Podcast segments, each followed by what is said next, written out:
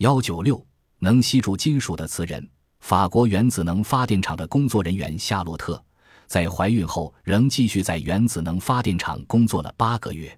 结果，由于受放射性辐射的影响，她产下了一个磁石婴儿。她能把周围的铁、镍等金属物件吸附到自己的身体上。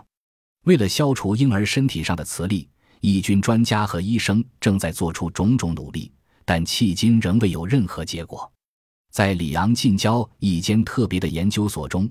参加对磁石婴儿进行治疗的专家组长杜吉尔博士说：“为了婴儿的安全，我们现在已将它隔离，不然婴儿身体在吸引金属物时可能会造成伤害。”杜吉尔博士指示，在母亲怀孕的八个月期间内是最容易感受放射能力污染的。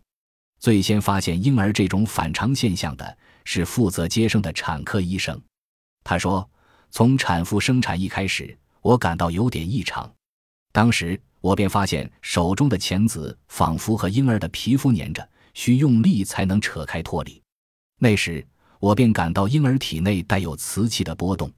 当婴儿生下被放到盛婴儿的桌子上时，人们发现一些手术仪器开始朝着婴儿移动。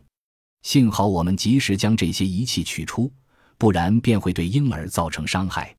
医生们对夏洛特进行了检查。发现他的血液和内脏器官都含有异常高的辐射。目前，他正接受去除放射能的治疗。